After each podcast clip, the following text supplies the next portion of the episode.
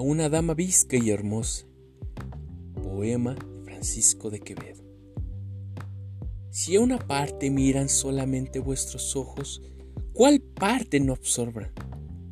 Y si diversas partes no miran, ¿se le harán el ocaso al oriente?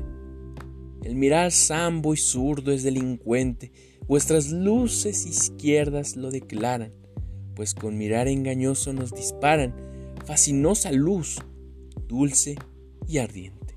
Lo que no miran, ven, y son despojos suyos cuantos los ven, y con conquista del alma tantos premios como enojos.